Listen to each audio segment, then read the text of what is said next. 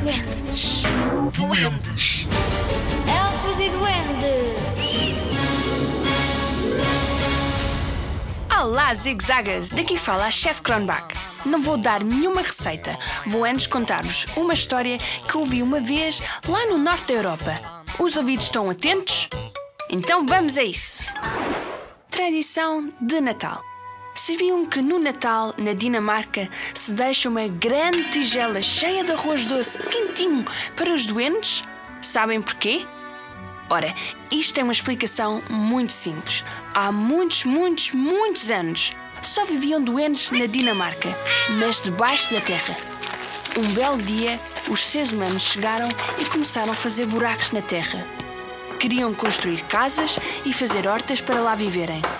Os doentes, como devem calcular, não gostaram nada que mexessem nas suas terras.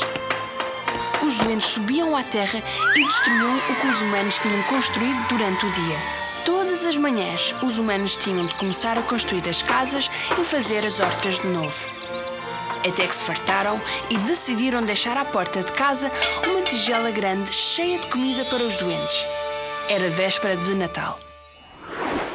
Em vez de deitarem as casas abaixo, os doentes deliciaram-se com o que os seres humanos lhes tinham deixado.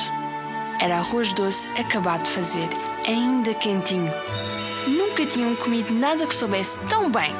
Na manhã seguinte, os humanos viram que as casas estavam tal e qual como as tinham deixado na noite anterior. Assim, os doentes e os humanos viveram em harmonia até aos nossos dias. Não te esqueças de deixar uma tigela de arroz doce para os teus doentes na véspera de Natal. Hi, hi!